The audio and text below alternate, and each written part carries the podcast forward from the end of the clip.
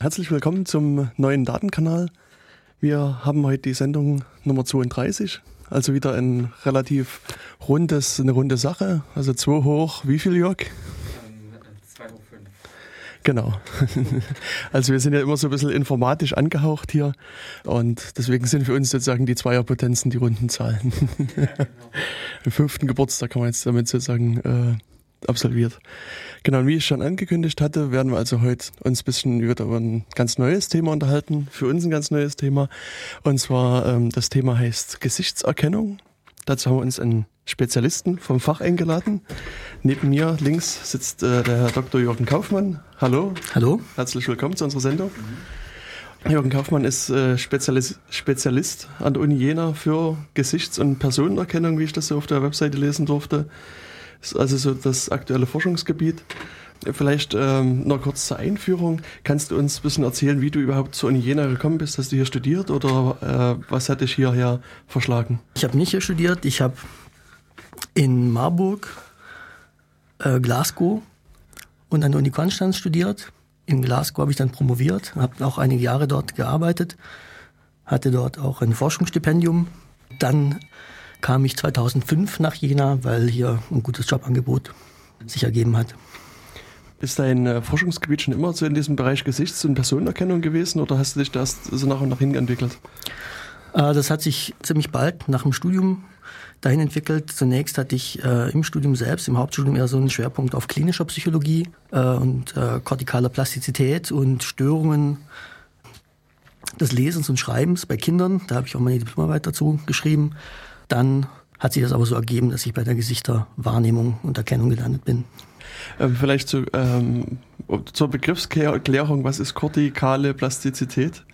Kortikale Plastizität sind Veränderungen äh, auf kortikaler Ebene, die äh, eigentlich immer stattfinden, wenn man was lernt, aber die zum Beispiel besonders stark dann ausgeprägt sein können, wenn eine Sinnesmodalität ausfällt und dann andere Areale, zum Beispiel bei, bei Blinden, äh, Aufgaben übernehmen, die vorher das Sehen äh, durch das Sehen äh, besetzt waren. Okay. Sozusagen. Also das, was man so landläufig kennt oder diesen Begriff, wenn jemand blind wird, hört er dafür umso besser oder riecht umso besser oder irgend sowas in der Richtung. Ja, ganz grob gesagt. also eine Frage, die sich mir natürlich ähm, stellt, äh, wenn man, also wo, was muss man studieren, um am Ende bei Gesichtserkennung äh, rauszukommen? Also was war dein ursprüngliches Studium? Da kann man ganz unterschiedliche Fächer studieren. Bei mir war es Psychologie mit dann einem Schwerpunkt in Neuropsychologie und kognitiven Neurowissenschaften. Man kann aber auch zum Beispiel Informatik studieren mhm. oder Biologie oder Physik oder Medizin äh, und dann dort landen. Das ist also alles möglich. Das ist ein, also generell sind, ist der Bereich der kognitiven Neurowissenschaften, äh, zu dem es eben auch gehört, ein sehr interdisziplinärer Bereich in dem also ganz viele äh, verschiedene Fächer vertreten sind und gemeinsam arbeiten. Das ist auch eigentlich für eine Zusammensetzung einer Arbeitsgruppe sehr gut, wenn da unterschiedliche Leute und Kompetenzen vertreten sind. Ja. Und wenn ich mich richtig erinnere, hast du Jörg ja auch mal so ein bisschen Bilderkennung im mhm. Rahmen deines Studiums gemacht. Hast du da auch Gesichter erkannt? Ähm, nee, ich, ich, selbst nicht. Okay. Ähm, aber sie waren auch äh, im Anfang Bestandteil im Prinzip der Vor äh, Vorlesung. Also es war im Prinzip hier auch an der Uni Jena über den Professor Denzler äh, im Rahmen der Rechnersehen-Vorlesung. Bin ich besser? Okay. Und ähm, an, in dem Rahmen war dann im Prinzip auch mit mal äh, Gesichtererkennung beziehungsweise allgemein auch Objekterkennung. Mhm. Also überhaupt erstmal Objekte in dem Sinne irgendwo in einem Bild, in einem stehenden Bild finden. Dann natürlich auch die Fortführung, zum Beispiel Objektverfolgung. Was heißt Objektverfolgung? Na, dass ich in einer Folge von Bildern äh, dasselbe Objekt, äh, die den Verlauf oder im Prinzip es verfolge. Gucke, wo ist es in Bildsequenz 1, in Bildsequenz 2 und so weiter, so dass ich dann eine Spur in dem Sinne äh, finde, aber auch zum Beispiel eben dieses Wissen äh, nutze, äh, ich sage jetzt mal so ein LKW auf einem Bild oder eben auch eine Person, die irgendwo sich im, in einem Video bewegt, springt nicht die findest du sehr wahrscheinlich wieder in der Nähe da, wo du, wo du sie auf dem vorhergehenden Bild hattest. Und genau diese Zusatzinformation, diese Hilfen, kann man dann im Prinzip mit in der ähm, Objektverfolgung nutzen. Wenn ich allein nur eine Objekterkennung äh, mache, Da muss ich pa äh, pauschal das gesamte Bild absuchen, gucken, wo könnte sich mein Objekt oder wo befindet sich das Objekt. Also wenn ich es richtig verstanden habe, ist ja sozusagen die Psychologie macht das auf sagen wir, menschlicher Ebene sozusagen, währenddessen die Informatik, was Jörg gerade erzählt hat, so ein bisschen auf Computerebene das machen. Und arbeitet ihr dann auch zusammen? Gibt es da zwischen den beiden Teilgebieten Überschneidung oder sind die halt eher strikt getrennt und in, in beiden Fächern gibt es dann so äh, äh, Spezialisten für ihr Fach? Historisch gesehen sind die Bereiche ziemlich getrennt gewesen, erstaunlich getrennt und dann hat sich gegenseitig relativ wenig wahrgenommen. Die letzten Jahre hat sich das teilweise ein bisschen geändert. Zumindest auch hier in Jena, also mit dem Professor Denzler zum Beispiel arbeiten wir auch zusammen. Okay.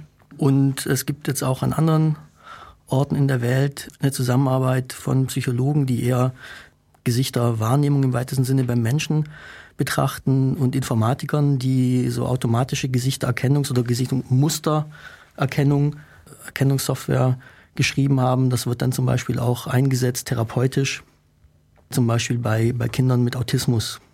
Mhm. Also da wurden spezielle Trainingsprogramme entwickelt, zusammen mit Informatikern. Wenn wir erstmal zunächst bei den Menschen bleiben, würde mir sozusagen als erste Frage naheliegen, wie erkennt man eigentlich ein Gesicht? Ähm. nee, äh, ich würde auch erstmal, die, erkennt man überhaupt ein Gesicht? Oder ist es also, dass ich wirklich das Gesicht als solches wahrnehme oder nur in gewissen Punkten halt und schließe dann daraus, dass es derjenige ist? Es gibt gute Evidenz dafür, dass die Erkennung von Gesichtern in verschiedenen Schritten abläuft, mhm. quasi kaskadenmäßig und das zunächst mal sehr früh ungefähr 150 bis 170 Millisekunden nach der Präsentation eines Bildes mhm. ähm, das Gehirn weiß, ob das jetzt ein Gesicht ist oder nicht. Ja, also das, das kann man zum Beispiel mittels EEG bzw. mittels ereigniskorrelierter Potenziale sehen, dass also die Antwort äh, des Gehirns sich un ungefähr zu diesem Zeitpunkt unterscheidet zwischen Gesichtern und anderen ähm, Stimuli, visuellen Mustern, die eben keine Gesichter sind. Äh, zu dem Zeitpunkt aber, das so würden es zumindest die meisten sehen, äh, ist das Gesicht noch nicht erkannt. Das findet etwas später statt, aber auch sehr, sehr früh eigentlich, ungefähr circa nach 240, 250 Millisekunden. Und dann erst, also das Gehirn macht quasi so eine Art Mustervergleich zwischen etwas, äh, was es abgespeichert hat, einer mentalen Repräsentation eines Gesichts, das wir kennen, mhm. Es muss also erstmal durch Lernen angelegt worden sein natürlich. Und wenn also das, das, der visuelle Input übereinstimmt mit dieser mentalen Repräsentation, wie immer die auch aussehen mag, dann äh, könnte dann sozusagen auf der nächsten Verarbeitungsstufe das Gefühl von Familiarität entstehen. Und wenn man dann noch was über die Person weiß, zum Beispiel, wo sie lebt, wo sie arbeitet und so weiter, also so semantische, biografische Informationen, kann das abgerufen werden. Ähm, und dann eben auch der Name zum Beispiel. Das findet also relativ zeitlich geregelt statt, eins nach dem anderen. Zur Frage, wie, wie gut das funktioniert. Ähm, das funktioniert bei Gesichtern, die wir kennen, erstaunlich gut. Das heißt, Personen, die wir, die wir sehr gut kennen, können wir anhand von sehr, sehr schlechten Bildern auch erkennen. Also das, das, der Stimulus kann sehr stark degradiert sein. Das spielt es kommt auf die Art der Manipulation an, aber gewisse Arten von Manipulation, die so stark sind, dass man, wenn man die Person nicht gut kennen würde, überhaupt keine Chance hätte, haben teilweise fast gar keinen Effekt. Also da sind wir sehr gut, die meisten zumindest. Ja, es gibt aber einen sehr großen Unterschied was die Verarbeitung von bekannten Gesichtern angeht, im Vergleich zu äh, Gesichtern, die man nur mal kurz gesehen hat. Also zum Beispiel, wenn man kurz jemanden auf der Straße gesehen hat und den nachher wiedererkennen soll oder in einem Experiment, wie wir es typischerweise machen, äh, es werden Bilder kurz gezeigt und dann ähm, danach soll dann entschieden werden, wenn dann ähm, eine Reihe von, von Gesichtern, von, von, von Fotografien gezeigt werden, ob die Person dabei war oder nicht. Da sind also die meisten Leute erstaunlich schlecht, vorausgesetzt, es gibt irgendeine Art von Unterschied im Bild selbst. Also wenn man genau zweimal das gleiche identische Bild verwendet, dann ist es relativ einfach. Das ist aber normalerweise im Alltagsleben nicht das, was ja was passiert, sondern es gibt immer je nachdem, ähm, wie die Beleuchtungsverhältnisse sind, welche, welche emotionale Expression die Person gerade zeigt, gibt es immer Unterschiede und da sind wir erstaunlich schlecht. Hm. Wenn du sagst, man bekommt so ein Bild kurz angezeigt, hm. was heißt das? Minuten, Sekunden oder?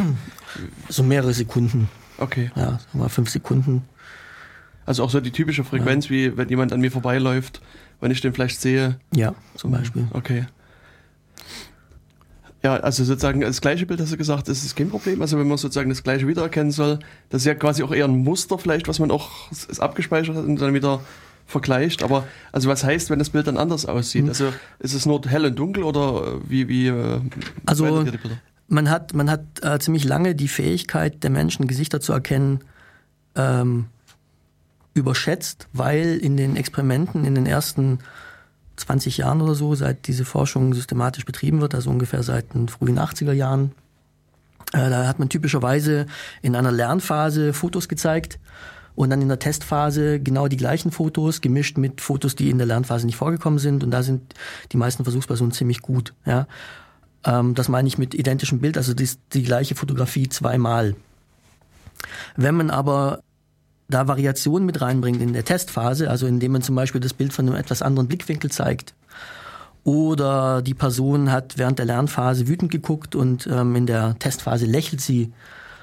Oder einen sehr großen Effekt macht es auch, wenn zum Beispiel die gleiche Person unter den gleichen Be äh, Beleuchtungsbedingungen und so weiter aufgenommen wurde, aber mit zwei unterschiedlichen Kameras, mit etwas unterschiedlichen Linsen, mhm. äh, führt das dazu, dass, dass da die Leistung ganz dramatisch in die Knie gehen.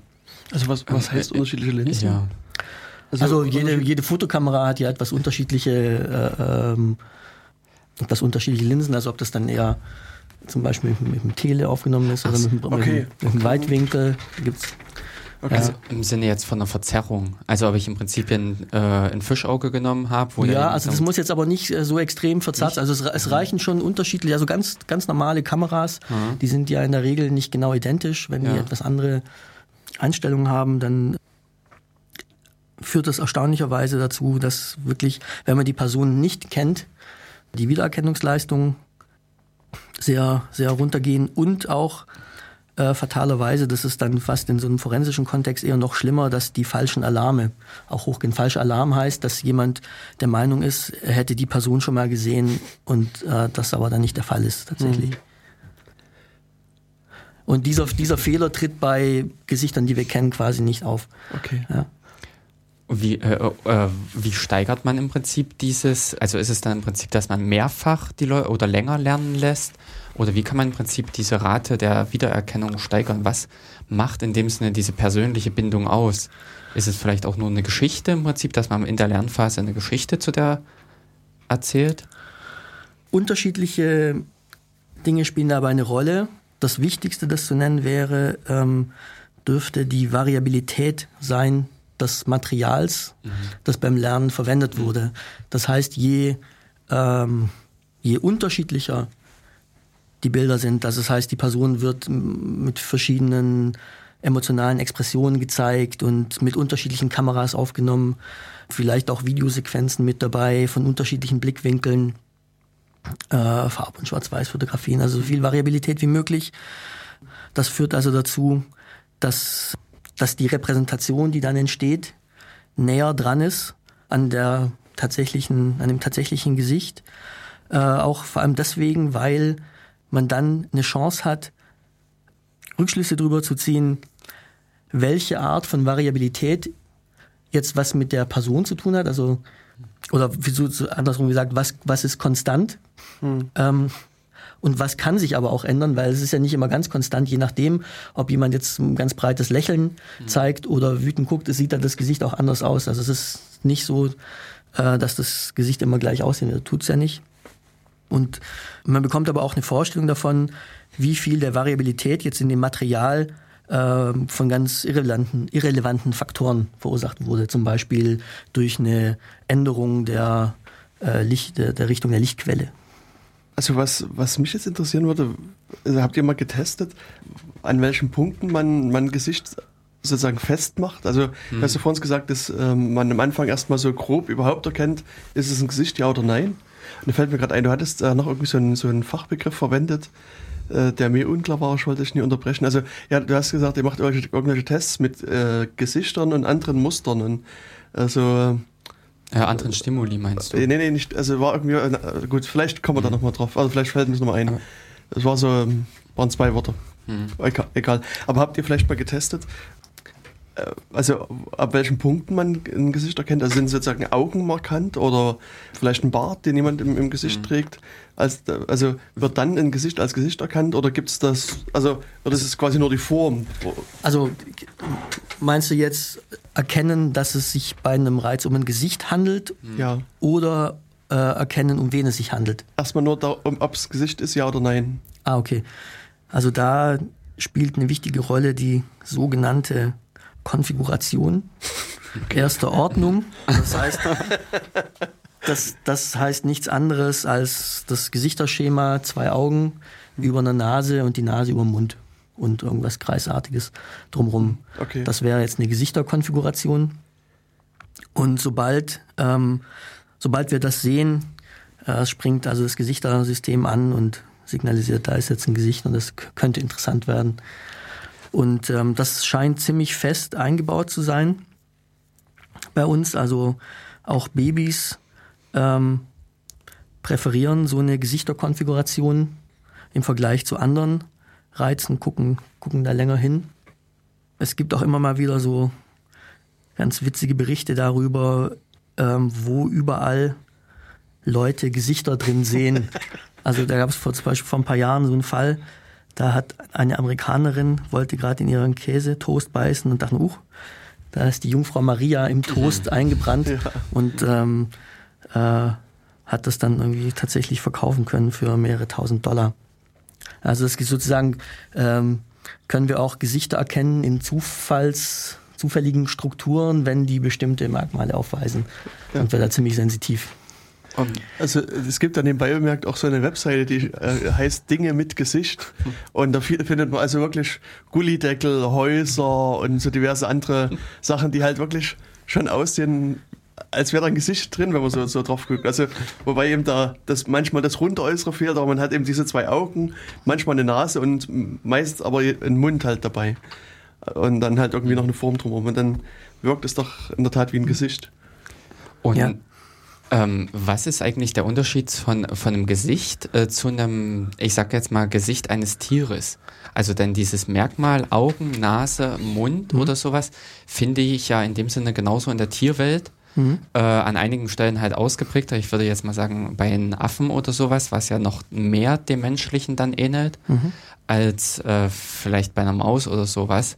Aber dennoch diese Konstellation Punkt, Punkt, Strich, äh, ist ja da auch gegeben. Ja, ist auch gegeben und macht im Prinzip auch sehr ähnliche Effekte. Also Aha. bei, also diese, diese Komponente im EEG, die man eben stark ausgeprägt bekommt, wenn man Menschen Gesichter zeigt im Vergleich zu Tischen oder sonst irgendwas anderem, mhm. die findet man auch, wenn man Gesichter zum Beispiel von Affen zeigt. Also wenn man ähm, Gesichter zeigt von Menschenaffen und unterscheidet sich diese Komponente nicht. Also es wird quasi ganz ähnlich verarbeitet wie menschliche Gesichter. Äh, bei Gesichtern von ähm, Raubkatzen zum Beispiel, da findet man auch noch einen Effekt, der ist aber nicht mehr so stark. Also das, das ist ja auch jetzt weniger äh, eine ganz unterschiedliche Kategorie, Gesichter von Menschen oder von, von anderen Säugetieren. Das ist eher so ein gradueller Übergang. Äh, es, es müssen übrigens auch gar nicht unbedingt Tiere sein. Man findet diese Komponente auch dann, wenn man Menschen äh, so Frontalansichten präsentiert, bevorzugt von alten Autos, die so eine schöne gesichterähnliche Konfiguration haben. Aha. Also wie Scheinwerfer und Kühler. Grill und Stoßstange. Das können also auch Gesichter sein und wird ja auch kommerziell genutzt, zum Beispiel in dem Film Cars. Genau. Das stimmt.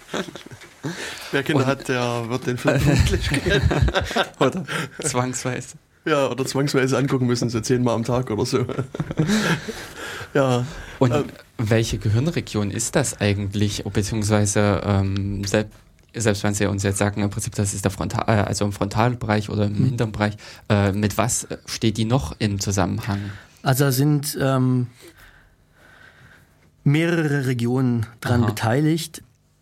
Das sind natürlich zum ersten Mal, zum ersten Mal äh, Regionen, die generell visuelle Reize verarbeiten, mhm. vor allem im Occipitallappen. Und dann kann man so sagen, ganz grob gesagt, dass die, die Verarbeitung immer weiter so nach, nach äh, vorne äh, mhm. läuft. Und ähm, Gesichter werden vor allem, also da ist vor allem äh, sind Areale wichtig in der im sogenannten fusiformen Gesichterareal. Das ist so im inferioren Temporallappen, also sozusagen an der Unterseite mhm. des Gehirns. Also neben Ohr sozusagen. Ähm, ja, so ungefähr. Und aber nach zeigen so nach unten. Ja, also okay. dem, ja. Ähm, diese, diese Areale sind äh, vor allem wichtig für die Identifikation von Gesichtern, also die Identität äh, kann zum Beispiel nicht mehr richtig verarbeitet werden, wenn es äh, in diesen Bereichen bilateral, das heißt sowohl in der rechten als auch der linken Hemisphäre, mhm. eine Schädigung gab. Mhm. Ähm, ist zum Glück relativ selten, aber hat dann eben kann den sehr unangenehmen Effekt dann haben für die Betroffenen, dass sie also ähm, weder neue Gesichter lernen können und sich eben auch häufig äh, häufig äh, die Gesichter von Bekannten, von Familienangehörigen nicht mehr richtig erkennen können. Das ist aber nicht, das sind nicht die, ein, die, ähm, die einzigen Strukturen. Es ist eigentlich ein ganzes Netzwerk daran beteiligt, auch je nachdem, was die Gesichter machen, ob die sich bewegen, ob die sprechen, Emotionen zeigen. Dann gibt es auch noch andere äh, Areale, dann äh, ein bisschen unterhalb ähm, vom, vom auditorischen Kortex quasi. STS heißt die Region, wird niemand interessieren, aber ähm, und auch Bereiche äh, im, im, im, im Frontallappen. Also das darf man sich nicht so vorstellen, dass es jetzt irgendwie einen kleinen Punkt oder ein, ein kleines Areal gäbe im Gehirn, das alleine für die Gesichterverarbeitung zuständig ist. Es spielt ja auch, es wurde vorhin gefragt, äh, ob äh, zum Beispiel, wenn man eine Geschichte erlebt hat mit einer Person, ob das äh, mhm. für das Lernen eine Rolle spielt. Hatte ich nicht darauf geantwortet. Also ähm, was auch noch zusätzlich hilft, ist, wenn man nicht nur die Bilder zeigt einer Person, sondern wenn man da noch so biografische Informationen mitliefert, die möglichst, ähm, wenn die möglichst einprägsam ist, dann kann man sich auch tatsächlich an die Gesichter äh, besser erinnern und bei dem Abruf dann dieser Informationen, das sozusagen in im Konzert mit der Gesichterverarbeitung an sich sind dann eben auch noch andere Areale daran beteiligt. Hm. Also du hast gerade gesagt, dass also äh, sehr viele Gehirnregionen beteiligt sind und ähm, hattest du auch das Sprechen mit erwähnt. Was mir das so als Frage ähm, auftaucht, ist, macht es irgendwie einen Unterschied, wenn, also in dieser Betrachtung der Gehirnregion, wenn jemand spricht und ich den sehe? Oder wenn ich den nur sehe und er spricht, aber ich höre nicht, was er sagt. Also ich kriege sozusagen einen Film vorgesetzt, einmal mit Ton und einmal ohne Ton. Werden dann sozusagen unterschiedliche Hirnregionen angesprochen oder ist das gleich? Also interessanterweise werden Hirnregionen angesprochen oder sind auch mit dann involviert, wenn man sieht, dass jemand spricht und wenn diese, wenn diese Bewegungen äh, realen Sprechbewegungen entsprechen. Ja? Okay. Dann ist also vor allem diese Region die ähm, auch bei der Integration von verschiedenen Arten von ähm, Gesichterinformationen eine Rolle spielt, aktiviert und vermittelt das quasi, auch wenn man keinen Ton hört. Aber wenn die Person nur Grimassen schneidet, dann nicht. Oder zumindest zu einem viel schwächeren Ausmaß. Ich würde an der Stelle gerne mal ein bisschen äh, Musik machen. Mhm. Wir haben jetzt schon wieder eine halbe Stunde geredet und äh, Jörg hat wieder ein bisschen Musik mitgebracht. Ja. Der erste Titel kommt von Annie Sky und heißt äh, Max oder Max. Und äh, nach der Pause ähm, werden wir dann uns ein bisschen weiter noch in das Thema vertiefen. Viel Spaß bei der Musik.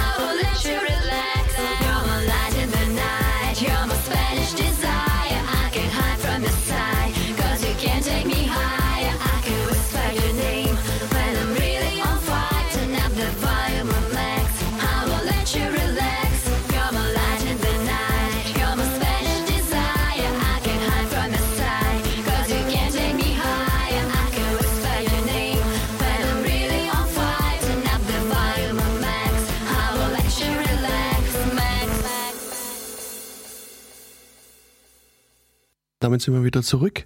Ihr habt also gerade noch ein bisschen Musik gehört. Annie Sky von Max. Ja, wir haben also vor der Pause äh, ein bisschen uns über Gesichtserkennung angefangen zu unterhalten, haben versucht, so ein bisschen abzuklären, ähm, wie funktioniert das eigentlich. Ähm, also der Jürgen Kaufmann als unser Gast hat uns so ein bisschen erzählt, dass das die Gesichtserkennung so gestaffelt abläuft. Das heißt, ähm, in den ersten 150 bis 200 Millisekunden wird überhaupt erstmal erkannt, dass es, sich um ein Gesicht handelt. Und ähm, ja, danach wird dann halt versucht, von Seiten des Gehirns so eine Zuordnung zu schaffen, ähm, ob man das Gesicht denn kennt oder auch nicht kennt. Ja, wir haben dann ähm, vor der Pause auch so ein bisschen drüber gesprochen, dass es eine Gesichtskonfiguration gibt, also Auge, Nase, Mund und was Rundes ringsherum, macht ein Gesicht erstmal zum Gesicht. Ich hatte jetzt gerade in der Pause mal diese Website aufgerufen, Dinge mit Gesicht. Das ist also von einem Journalisten im Konrad Lischka kreiert worden, der verschiedene Einsendungen da entgegennimmt von Sachen, die einem Gesicht ähneln und dann findet man halt hier Kinderstühle, Mülltonnen, Häuser und ähnliche Sachen, die ähm, alle doch sehr gesichtsähnlich sind, wobei aber wahrscheinlich nichts äh, Bekanntes dabei äh, mit ist.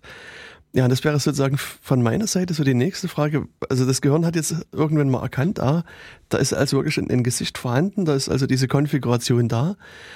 Jetzt muss das Gehirn irgendwie dazu übergehen, das Gesicht auch zu, also einzuordnen, kenne ich die Person, kenne ich sie nicht und wenn ich sie dann kenne, wer ist denn das? Was mich da interessieren würde, wie, also du hast, du hast ja vorhin schon gesagt, dass die bei bekannten Gesichtern ist die Gesichtserkennung relativ gut.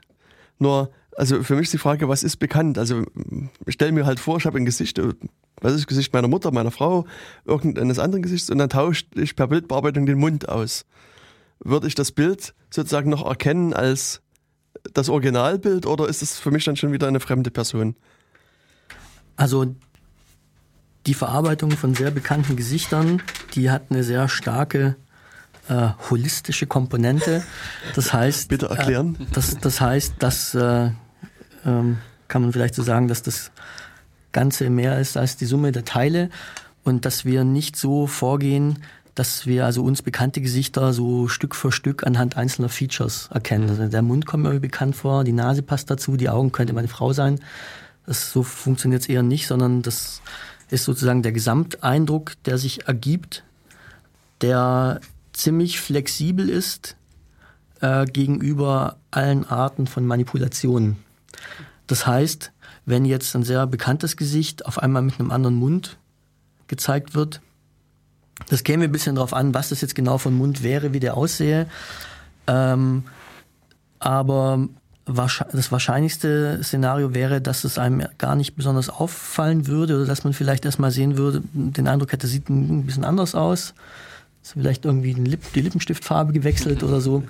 Äh, aber es würde nicht unbedingt dazu führen, dass man die Personen nicht erkennt, weil eben die Erkennung bekannter Gesichter nicht so stückweise vor sich geht anhand äh, des Abgleichs einzelner, einzelner Features, nennt man das auch. Also der, Mund wäre zum Beispiel ein Feature oder die Nase oder die Augen. Das ist eher so die, die Gesamtheit, die, die da eine Rolle spielt.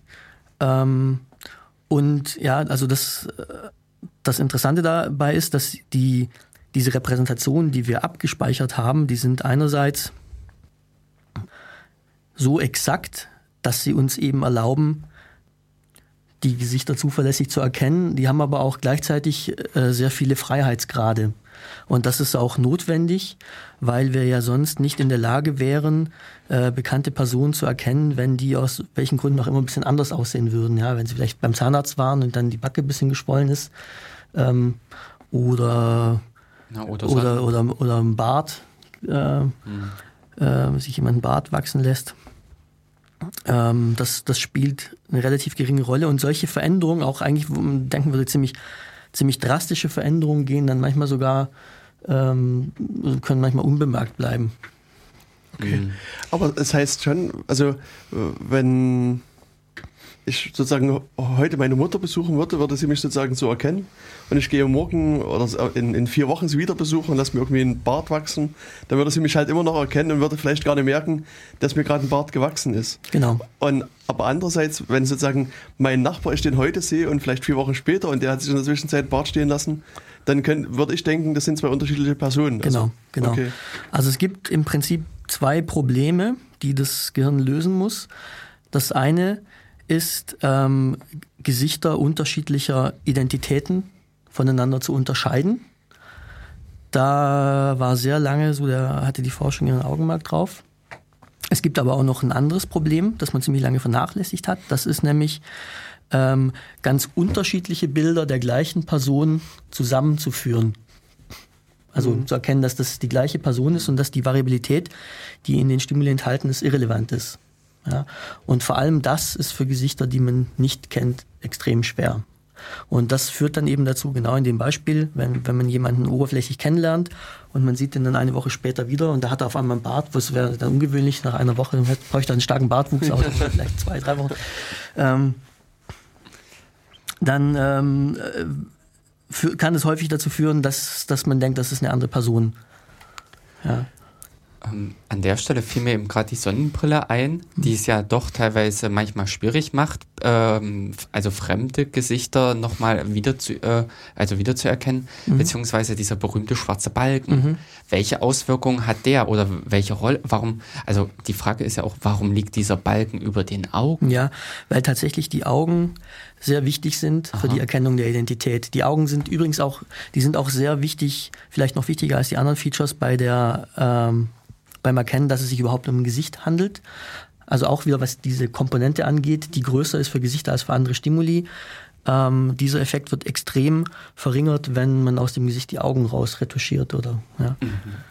Ähm, also die Augen sind tatsächlich spielen eine sehr große Rolle. Ähm, was man zum Beispiel auch daran sehen kann, zum einen, dass das ist kein Zufall, dass wenn man jemanden unkenntlich machen will, dass seit jeher da ein Balken über die Augen gelegt wird und nicht über den Mund. Aber auch ähm, äh, konnte gezeigt werden, dass Gesichter, die äh, ähm, ähm, mit, in der Farbumkehr gezeigt werden, also das, das, das, das von Negativen, die sind extrem schwer zu erkennen.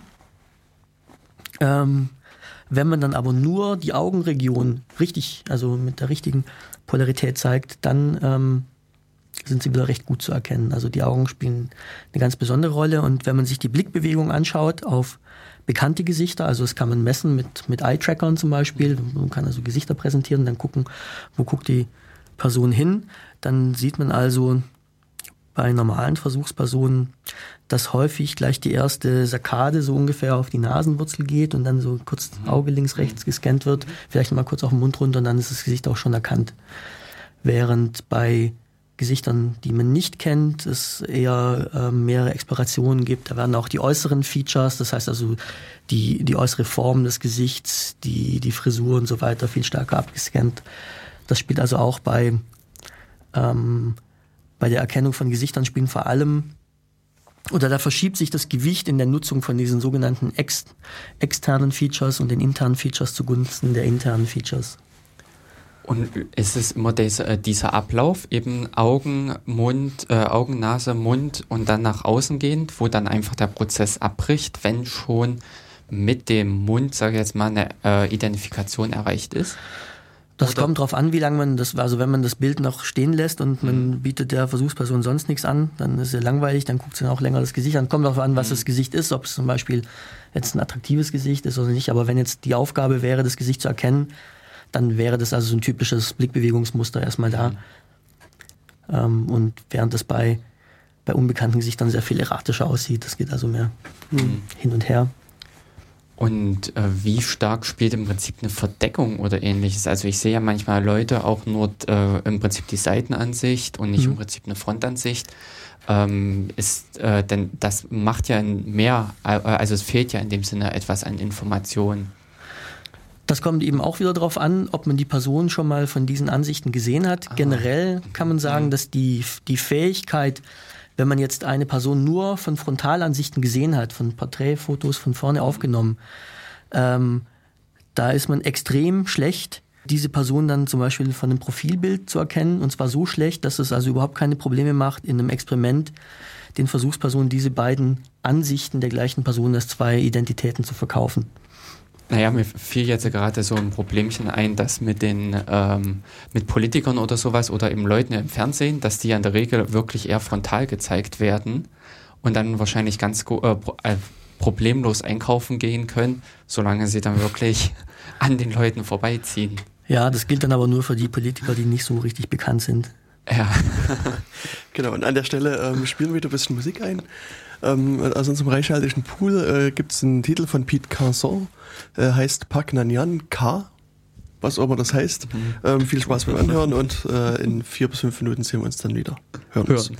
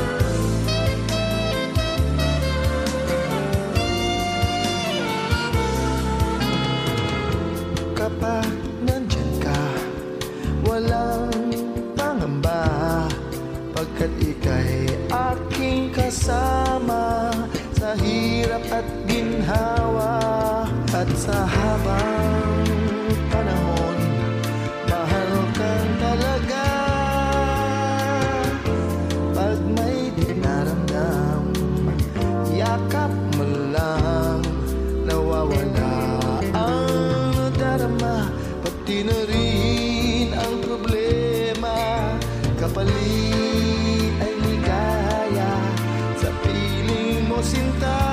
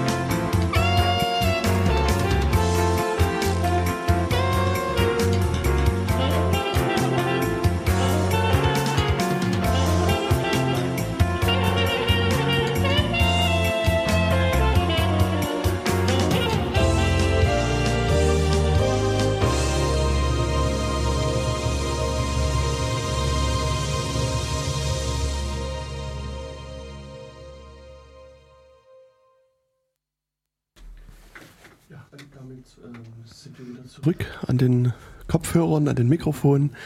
Ähm, ja, wir waren vor der Pause so ein bisschen stehen geblieben bei Politikern, die sich möglichst nur frontal fotografieren lassen sollen, um dann unerkannt in der Öffentlichkeit sich bewegen zu können. Ähm, ja, das ist natürlich eine interessante Idee, wird vermutlich nicht ganz so funktionieren. Aber die Frage, die ich mir schon die ganze Zeit zum Hinterkopf gestellt habe, ist, ob die äh, so Fahndungsfotos, die die Polizei austeilt, dann wirklich so zielführend sind. Weil oftmals hat man da ja, ja nur ein war. einziges mhm. Bild, in der Regel eine Frontalansicht. Also nach dem, was ich bisher so gehört habe, könnte der Täter oder der vermeintliche Täter an mir vorbeilaufen und ich würde ihn nicht erkennen. Ähm, wie sind da so deine Erkenntnisse dazu? Ähm, also das kommt drauf an. Wieder das Entscheidende ist immer, ob der irgendjemand bekannt ist oder nicht. Wenn das, wenn man ein richtiges Foto von ihm hat oder von ihr und das veröffentlicht und die und Personen, die diese Person kennen, das Foto sehen, dann ist es also extrem wahrscheinlich, äh, also fast sicher, dass sie diese Person auch richtig erkennen. Ähm, insofern kann es durchaus sinnvoll sein, so ein Foto zu veröffentlichen, wenn man sich ziemlich sicher ist, dass es der Täter ist. Wenn nicht, aber auch wenn man eigentlich, wenn man sich sicher ist, dass es der Täter ist, dann gibt es eben das Problem, dass äh, Leute, die die Person nicht kennen, der Meinung sind, sie kennen einen, äh, der dieser auf dem Bild dargestellten Person ähnelt. Hm. Wenn dann die äh, Emotionen entsprechend hoch entsprechend hochkochen, dann kann es ziemlich schnell sehr gefährlich werden. Gibt es also regelmäßig Fälle, denn letztes Jahr zum Beispiel, äh, nachdem es diese Anschläge gab in Boston, wurden ja auch Bilder veröffentlicht mhm. im Internet und im Fernsehen. Da waren dann einige Menschen der Meinung, dass sie den Täter identifiziert hätten, kannten aber weder den richtigen Täter noch kannten sie den, die Person, die sie da scheinbar identifiziert haben, gut. Und da hat man eben gesehen, dass, dass die ein paar oberflächliche Gemeinsamkeiten tatsächlich hatte, ja. Aber wenn man diese Person ähm, kennt, ist es also völlig offensichtlich, dass, dass sie es nicht ist. Aber da hat sich dann fast dann so ein Lynchmob zusammengetan und äh, das ging dann gerade noch gut aus, war aber dann für die betroffene Person sehr, sehr unangenehm. Mhm. Ja, also da, das heißt, dass die, die Chancen, jemanden da zu entdecken, indem man ein Foto zeigt und man den zufällig auf der Straße sieht und anhand des Fotos dann identifiziert, das ist extrem gering. Da ist tatsächlich die Gefahr, dass es also falsche Anschuldigungen gibt, sehr, sehr hoch. Hm. Ja. Und auf der anderen Seite ein ähnliches Szenario vielleicht. Ich sehe äh, auf der Straße, wie irgendwie ein junger Mann einer alten Frau die Handtasche raubt und wegrennt und habe halt die Chance, ein paar Sekunden sein Gesicht zu sehen und dann irgendwie später treffe ich ihn im Gerichtssaal wieder und soll halt sagen, ob er es gewesen ist oder nicht gewesen ist. Also ich vermute, das hat die, also ähnliche Schwierigkeiten wie auch nur das auf dem Bild zu erkennen. Genau, genau das gleiche Problem. Da sind wir also extrem schlecht und das deckt sich überhaupt nicht mit der weit verbreiteten Meinung, dass also Augen äh, Zeugenaussagen so extrem zuverlässige Evidenz sein. Das ist überhaupt nicht der Fall. Das ist dann der Fall, wenn jetzt der Täter, der die Handtasche weggerissen hat, äh, dir bekannt wäre. Ja, dann, ja. dann wäre das also sehr einfach. Aber wenn man den nur kurz gesehen hat, den dann wiederzuerkennen vor, vor Gericht oder in so einem, in so einem Line-up, da ist also die Fehlerquote tatsächlich sehr, sehr hoch. Da gibt es also Untersuchungen dazu, dass äh, da die falsche Alarmquote ungefähr bei 30 Prozent liegt wenn dann noch entsprechend Druck ausgeübt wird, also wenn dann die, die Polizisten zum Beispiel unter Druck stehen, dann jemanden zu präsentieren und sich dann nicht neutral verhalten und sagen, jetzt gucken Sie mal genau, äh, dann, dann kann man das also noch durchaus noch verstärken. Das ist schon ziemlich dramatisch, wenn man sich überlegt, dass in manchen Ländern zum Beispiel auch Leute hingerichtet werden aufgrund von Zeugenaussagen und äh, das, also gerade aus den USA sind also viele Fälle bekannt, wo dann ähm, danach noch dann DNA-Evidenz äh, vorlag und man Fälle nochmal geprüft hat und dann hat man also entdeckt, dass Leute, die allein aufgrund von solchen Zeugenaussagen verurteilt wurden, unschuldig waren und äh, da jahrelang im Gefängnis mhm. gewesen sind oder schlimmstenfalls sogar getötet wurden. Ja. Und das ist übrigens noch, ähm, das Problem ist noch äh, verschärfter, wenn ein, ein Zeuge Leute wiedererkennen soll, die zu einer anderen Gruppe, zu einer anderen ethnischen Gruppe gehören. Also wenn zum Beispiel weiße Europäer äh, asiatische Gesichter da beurteilen sollen oder auch umgekehrt. Dann, dann ist es, dann gehen die Fehlerraten nochmal hoch. Und ist das bei allen äh, interkulturellen Gruppen so oder ist es nur von Europäer, Europäer nach Asiaten so? Oder empfinden uns die Asiaten auch, dass wir Europäer alle gleich aussehen? Genau, die sind also auch der Meinung, wir, sind auch, wir sehen auch alle gleich aus. Okay. Ja. Aber warum eigentlich? Denn im Prinzip Merkmale und ähnliches sind ja doch vorhanden. Aber, also ich kenne es eben selbst, man, dass man ähm, eben Beispiel Asiaten äh, doch als sehr gleich und auch bei vielen glaubt, äh, die gleiche Person wieder vor sich zu haben, also eben bei der Schnellerkennung, ähm, obwohl es nicht der Fall ist. Mhm. Was und was macht die Bilder dann so anders? Also da gibt es verschiedene Erklärungsansätze dazu. Die kann man so ganz grob in zwei Bereiche einteilen. Das eine wären eher so sozial psychologische Ansätze, die gehen ungefähr so, dass man also anhand äh, bestimmter Merkmale gleich erkennt, dass ein Gesicht nicht zur eigenen Gruppe gehört und dann quasi die Verarbeitung abgebrochen wird und das, mhm. und, und das Gesicht. Der Rassist im Gehirn. und, und, und das Gesicht dann nicht mehr auf einer individuellen äh, Ebene verarbeitet wird.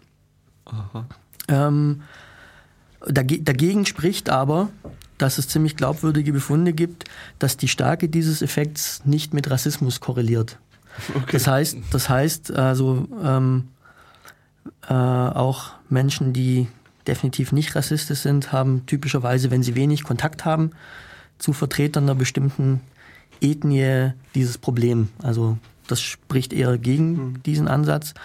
Ein anderer Erklärungsansatz, der, das ist eher so ein perzeptueller, hat mit der Lernerfahrung zu tun und mhm.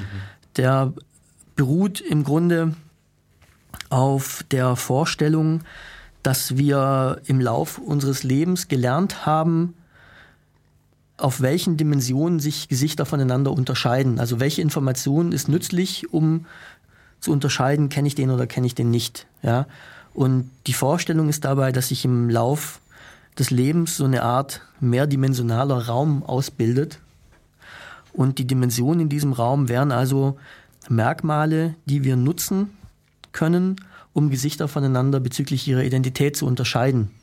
Jetzt ist es eben nicht so, dass jetzt generell alle Chinesen gleich aussehen oder alle Europäer gleich aussehen, aber die Art und Weise, wie sie äh, variieren, eben unterschiedlich sein kann. Das heißt, man kann, man kann sich also vorstellen, dass wenn man jetzt sein ganzes Leben lang noch nie Asiaten gesehen hat, ähm, hat man quasi für die Dimensionen, die sinnvoll sind, um, in, um Asiaten auf einem individuellen Level voneinander zu unterscheiden. Man hat die Dimensionen quasi nicht in seinem Gesichterraum ausgebildet. Das, das könnte also eine Erklärung sein. Und das kann übrigens auch erklären, warum dieser Effekt auch ähm, reversibel ist oder zumindest abgeschwächt werden kann. Also wenn zum Beispiel Gruppen, die, die irgendwann aus beruflichen Gründen dann sehr viel äh, zu tun haben mit Asiaten zum Beispiel, dann ist also bei denen dieser Effekt dann nach, nach, nach Training sozusagen nicht mehr so ausgeprägt oder verschwindet sogar. Äh, und es gibt übrigens auch äh, neuronale Korrelate dieses Effekts. Das kann man also sehen, dass sich die, die elektrischen Gehirnantworten unterscheiden sich für Gesichter der eigenen ethnischen Gruppe und der anderen ethnischer Gruppen. Und dieser Effekt lässt aber mit Erfahrung eben, der wird kleiner. Also der Unterschied wird kleiner. Ja das hat jetzt quasi schon meine Frage ein bisschen beantwortet, weil das würde jetzt für mich zumindest naheliegen, dass man sozusagen, sobald man in einen anderen kulturellen Raum kommt und es dort längere Zeit auffällt, da so einen Lerneffekt hat. Ja. Aber ähm, gibt es auch sozusagen so umgekehrte Versuche, dass es vielleicht sagen wir, Kinder gibt, die meinetwegen in Asien aufgewachsen sind mhm. und deren Freunde halt nur aus Asiaten bestehen, die mhm. dann aber wieder nach Europa mhm. gezogen sind. Und also fühlt sich dann für, für diese Kinder halt auch die Europäer alle gleich an oder haben die dann so ein ist dann dieser, dieser, diese Dimension des Raumes schon gefüllt durch ihre Eltern vielleicht. Oder angeboren in dem Sinne. Hm. Nee, angeboren ist es nicht. Das ist also schon eine Lernerfahrung. Aber wenn die, also wenn es jetzt Kinder sind von europäischen Eltern, mhm. äh, dann haben sie ja schon mal europäische Eltern, die, die, die ihnen dann wahrscheinlich auch nahestehen und die sie halt dann häufig gesehen haben und wahrscheinlich auch andere Verwandte und ähm, gucken dann wahrscheinlich auch europäische Filme und so weiter. Mhm. Also das wäre jetzt unwahrscheinlich, ähm, dass die, wenn sie jetzt nicht in irgendeinem Dorf aufwachsen, fern von Medien und so weiter, nie ein europäisches Gesicht gesehen hätten. Die, äh, also wenn das so wäre, dann wäre die Vorhersage, dass so ein europäisch aussehendes Kind dann auch diesen Effekt hätte, wenn es zum ersten Mal nach Europa käme. Ja. Generell ähm, ist es aber auch so, dass dieser, dass der Effekt äh, zuverlässig gezeigt wurde, sowohl ähm, bei, bei Afrikanern äh, als auch bei, äh, bei Asiaten. Und wir haben in Jena hier ähm, neulich auch eine Studie durchgeführt. Da haben also Europäer und Asiaten teilgenommen und die haben, mussten also europäische und asiatische Gesichter lernen. Die haben also beide jeweils diesen Nachteil gezeigt für die jeweils andere Gruppe und haben beide in den Hirnantworten diese Effekte gezeigt, die sich dann so genau umgedreht haben, je nachdem, welche Stimuli sie eben betrachtet haben. Also es lag nicht an den Stimuli, sondern an der Kombination äh, Ethnie der Versuchsperson und Ethnie äh, der Gesichter. Tendenziell scheinen aber diese Effekte bei Europäern ein bisschen stärker ausgeprägt zu sein. Und aber eine mögliche Erklärung ist, dass eben aufgrund so der kulturellen oder der Präsenz der westlichen Kultur auch in Asien und so weiter äh, einfach europäische Gesichter dort sehr viel geläufiger sind als bei uns asiatische. Mhm. Okay. Ja, also wenn ich nochmal diese Dimensions Idee aufgreife, den, der Vektorraum, der da so aufgespannt wird. Ähm, also würde jetzt für mich naheliegen, dass ähm, sozusagen bei Kindern, die ja der Raum niedrigdimensional ist und die Dimensionen sozusagen mit dem Älterwerden wachsen, äh, hat man sowas mal untersucht und kann, bestätigt sich das oder kann man das so nicht sagen? Prinzipiell könnte man sich beides vorstellen. Man könnte sich auch vorstellen, dass der Raum im Erwachsenenalter genauer wird. Der muss nicht unbedingt mehr Dimensionen haben, aber eben die richtigen. Also ähnlich wie, wie in der Sprachwahrnehmung ist es ja so, dass ähm, bei der Sprachwahrnehmung ist es so, dass Kinder relativ früh lernen, welche Sprachlaute man nicht unterscheiden muss, weil, weil, die Unter, äh, weil der Unterschied in der Muttersprache keine Rolle spielt. Mhm. Ja, so ähnlich könnte es bei Gesichtern auch sein. Aber die, die Daten, die ich kenne, legen tatsächlich eher nahe, dass Kinder weniger Dimensionen verwenden. Und was heißt das jetzt bei der Sprache, dass man, also das habe ich noch nicht ganz verstanden, mit dem lauten. Ach so, also, also, also Kinder können ungefähr bis äh, zum Alter von zehn Monaten nahezu alle Sprachlaute aller Sprachen der Welt unterscheiden. Also das heißt auch chinesische Kinder können unterscheiden zwischen R und L, also R und L. Ja, und irgendwann ziemlich bald lernen sie, im Chinesischen spielt das keine Rolle und dann wird das alles zu einer Kategorie zusammengefasst. Das ist eigentlich in der Muttersprache ein Vorteil, weil es eben dazu führt, dass die, die Repräsentation des Sprachlauts flexibler wird und auch ähm, trotz einer großen Streuung, die es immer gibt, je nachdem wer spricht, ob der gerade einen Schnupfen hat, würde dann sozusagen immer ein, unabhängig von der tatsächlich vorhandenen physikalischen Variabilität, wenn die eben nicht relevant ist, würde dann ein Sprachlaut als eine bestimmte Kategorie wahrgenommen. Und ähm, also ich fand das nämlich auch vorhin ganz interessant, dass äh, wir haben ja im Prinzip auch, wir als Europäer haben mit dem Chinesischen das Problem, dass wir überhaupt nicht die Variation in deren Sprache wahrnehmen, analog wie wir im Prinzip äh, die Variation in deren Gesichter nicht wahrnehmen. Und umgekehrt ist es ja das Gleiche, dass die Chine äh, also die Asiaten Probleme haben mit den europäischen Sprachen und eben auch mit den Gesichtern. Dass sowas wahrscheinlich auch wirklich also wenn es von Anfang an möglich ist, wenn derartige Versuche es gezeigt haben, dann scheint ja dann eher eine Spezialisierung auf das eigene Umfeld immer äh, stattzufinden. Ja, also die, die eben, das, das wäre eben so diese Idee dieses eher perzeptuellen Ansatzes, dass, mhm. dass sich aufgrund der Lernerfahrung ein, ein Raum ausbildet, also ein, ein, ein mehrdimensionaler mentaler Raum, der eben angepasst ist an die Gesichter, mit denen man es normalerweise so zu tun hat ich erinnere mich da halt, also gerade bei diesem Sprachbeispiel, auch so ein bisschen an Arabisch, was mhm. ich halt irgendwie vor vielen Jahren versucht habe zu lernen. Und da gibt es auch dieses verschiedene Kratzlaute, will ich so mal nennen, die äh, sehr stark unterschiedlich sind, aber also die äh, vielleicht noch halbwegs einfach rauszuhören sind, aber sehr schwer nachzumachen sind. Also ich habe das halt später auch äh, da direkt vor Ort gemerkt, dass also meine, mein und so weiter durchaus nicht als solches vor Ort erkannt wurde. Also die äh, hatten auch sozusagen das, das äh, Problem, was, was sie dann auch schon sozusagen weggehört äh, haben, offensichtlich. Wobei da, da ist, ich glaube, das, was jetzt die jüngere Generation alle kennt, ist erstmal das Problem im Englischen mit dem TH, wo jeder dann erstmal anfängt, beziehungsweise auch im Französischen, die Feinheiten, ob ich, äh, wie ich eben ein E betone, ob ich es im Prinzip, äh, also was dann die Accents ausmachen und ähnliches, was ja im Deutschen gar nicht vorhanden ist. In, ähm, in äh, derartige Feinheit in der Betonung. Aber was mir das so als Frage noch auftaucht, also noch, noch mal ganz kurz bei dem Sprachbeispiel zu bleiben. Also irgendwo habe ich mal gehört, dass man so bis sechs oder sieben Jahre, also die Fähigkeit hat, sehr viele verschiedene Sprachen zu sprechen und, und, und auch zu lernen. Ähm, weißt du da was dazu und hängt das sozusagen damit irgendwie zusammen oder spielt das Also ich bin jetzt kein Sprachforscher, aber mhm.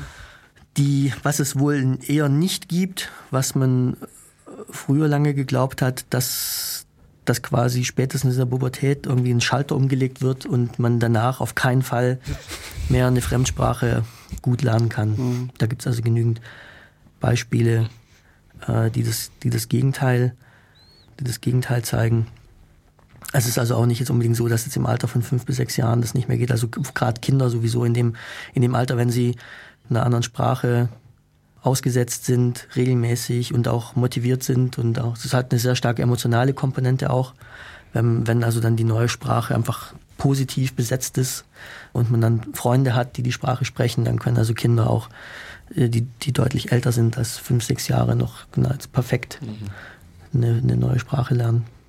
Also mich würde dann auch so ein bisschen interessieren, noch wie, wie sich eventuelle Krankheiten auf das äh, Gesichtserkennungsthema auswirken. Bevor wir auf das Thema, äh, neue Thema einschränken, habe ich noch ein bisschen Musik. Jörg hat eine interessante Gruppe äh, rausgesucht. Äh, Gera Sim Sum heißt es. Listen Girl. Viel Spaß beim Anhören.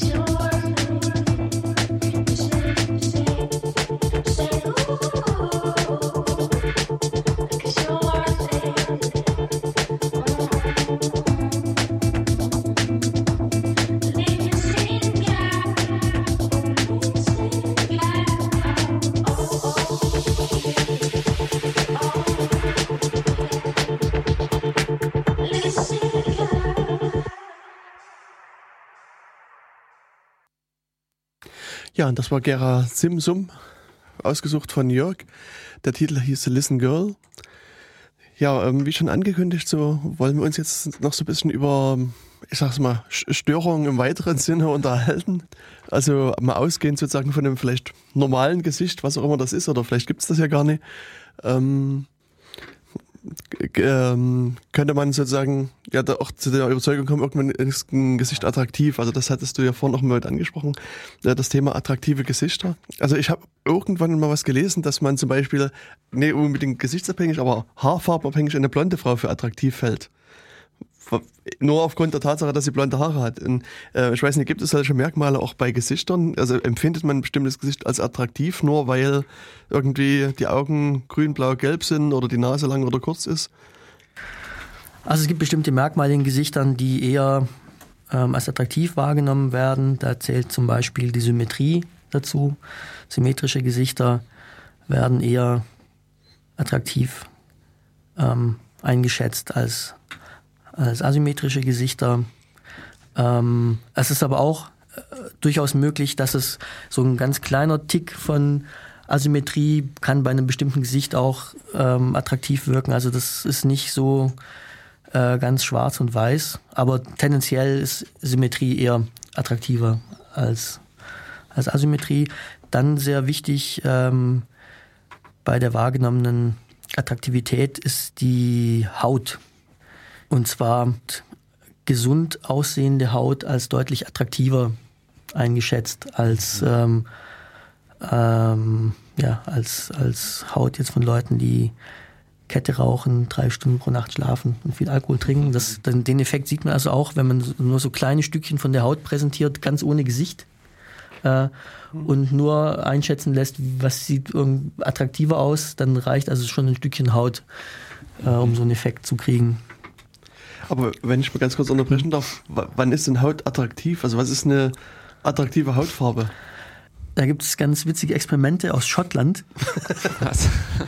Zum Beispiel, da essen die Leute, viele Leute sehr wenig Gemüse. Mhm. Und äh, wenn man die dazu bringt, ganz viel Gemüse zu essen, für schottische Verhältnisse zumindest, und äh, ähm, dann äh, nimmt, wird die Haut so ein bisschen gelber und das äh, führt dazu, dass die Gesichter, die gleichen Gesichter attraktiver wahrgenommen werden. Das kann man natürlich auch äh, mit Bildmanipulations äh, Software machen den Effekt. Da kann man das also auch sehen, wenn man die Gesichter so äh, farblich ein bisschen verändert, dass, dass sie ein bisschen gelber, also die Gelbwerte so ein bisschen erhöht, dann werden die attraktiver wahrgenommen und auch tendenziell ist es so, wenn, wenn die Gesichter nicht ganz so blass sind, also wenn sie ein bisschen, ein bisschen Sonne abgekriegt haben, sind sie auch eher attraktiver, wobei äh, auch da ist es so, beim, beim Menschen ist ähm, gerade auch was die Attraktivität angeht, da spielt auch, spielen viele andere Faktoren auch eine Rolle, jetzt nicht nur biologische, sondern eben auch kulturelle. Also was jetzt zum Beispiel die Hautfarbe an sich angeht, da gibt es sehr starke kulturelle Unterschiede, was ob jetzt irgendwie hell oder dunkel schöner ist. Das heißt, wenn ich jetzt ein Politiker wäre und mich jetzt gerade zur Wahl stelle, äh, bei den diversen Plakaten, ist es also immer besser, dem ihr Bild bearbeitet zu sagen, macht die mal ein bisschen gelber das, äh, oder ein bisschen verschöne rote Wangen. Genau, oder noch besser, ein paar Wochen vor Anfang schön Gemüse zu essen, das tut mal was für die Gesundheit. ja, und ich hatte dich jetzt unterbrochen. Gibt es also noch mehr Faktoren, die die Attraktivität erhöhen?